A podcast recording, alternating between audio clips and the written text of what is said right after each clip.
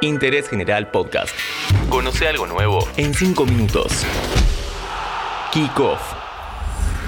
Este podcast te lo trae Six Pack. Encontrá la mejor selección de cervezas artesanales en la comodidad de tu casa. Pedí en sixpack.com.ar. Llegan frías, en serio. Muy buenas, ¿cómo va?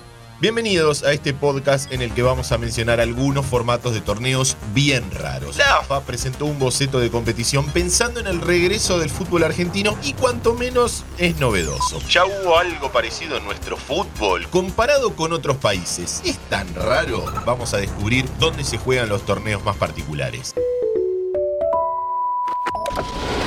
Muchas ligas volvieron y continuaron sus torneos en el formato habitual. Otras lo dieron por terminado, cada país tomó una decisión y acá en Argentina parece que se vienen seis grupos de cuatro equipos, ronda de ganadores, ronda de perdedores, campeón a la Copa Libertadores.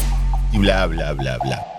En Argentina tuvimos formatos de torneos espantosos. En 1976 se jugó con un formato parecido al que se quiere imponer ahora. Dos zonas de 11 equipos, un interzonal, que sería la fecha actual de clásicos, y los seis primeros de cada una se clasificaban a un torneo final donde los partidos se jugaban en cancha neutral. Más adelante tuvimos los torneos de transición, el de 30 equipos y así decenas de casos. Pero veamos otros torneos con formatos raros, ya que esto no es propiedad solo nuestra.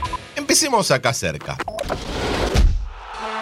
En Brasil existe el famoso Brasileirao, que es el torneo más importante del país. Este es el que da las plazas para la Libertadores y la Sudamericana y tiene equipos de todo el país. Pero a su vez existen los estaduales. Estos son torneos regionales sumamente importantes que los juegan los clubes de esa región. Por ejemplo, el Paulista, el Carioca, el Gaullo. En total hay 27 torneos estaduales.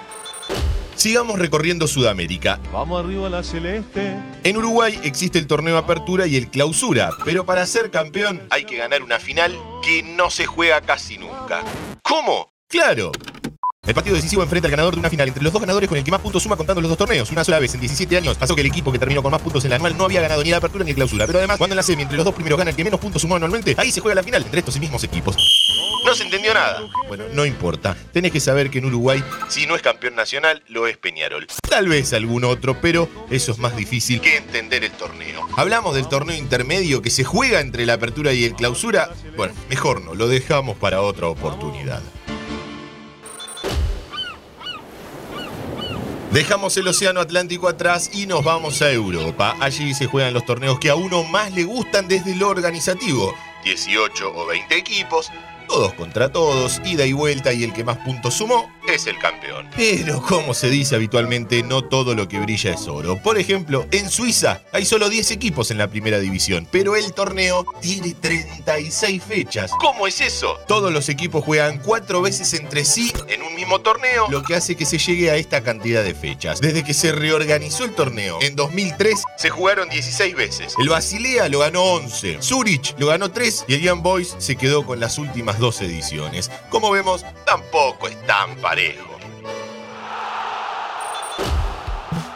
No alcanzan estos 5 minutos para contar tantos formatos como países. Cuanta menos cultura futbolística tienen, más raros son los torneos. O al menos no tienen tantos equipos, entonces muchos tienen una sola categoría y no hay descensos. Si seguimos en Europa, otra liga importante es la belga, pero también muy rara desde lo organizativo. Veamos, hay 15 equipos que se enfrentan todos contra todos ida y vuelta. Hasta ahí venimos bien. Pero una vez que esto finaliza, los seis primeros juegan una mini liga entre ellos, también ida y vuelta, pero empezando con la mitad de los puntos que obtuvieron en la rueda anterior. Cuando termina esto, el que más suma es el campeón. Los otros equipos juegan playoff con equipos de la segunda división para clasificar a la Europa League. No vamos a explicar el formato porque todavía ahora lo estamos estudiando. Como vemos, en todos lados tiene lo suyo. Veremos qué sucede en Argentina, pero lo que es seguro es que lo que pueda pasar hoy no garantiza que en unos años se mantenga. Ejemplos hay de sobra. Y como repasamos en interés general, sucede en todo el mundo. Este podcast te lo trajo Six Pack. Encontrá la mejor selección de cervezas artesanales en la comodidad de tu casa.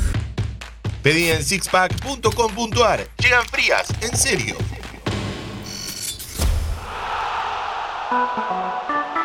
Interés General Podcast. Encontrarnos en Spotify, en Instagram y en interésgeneral.com.ar.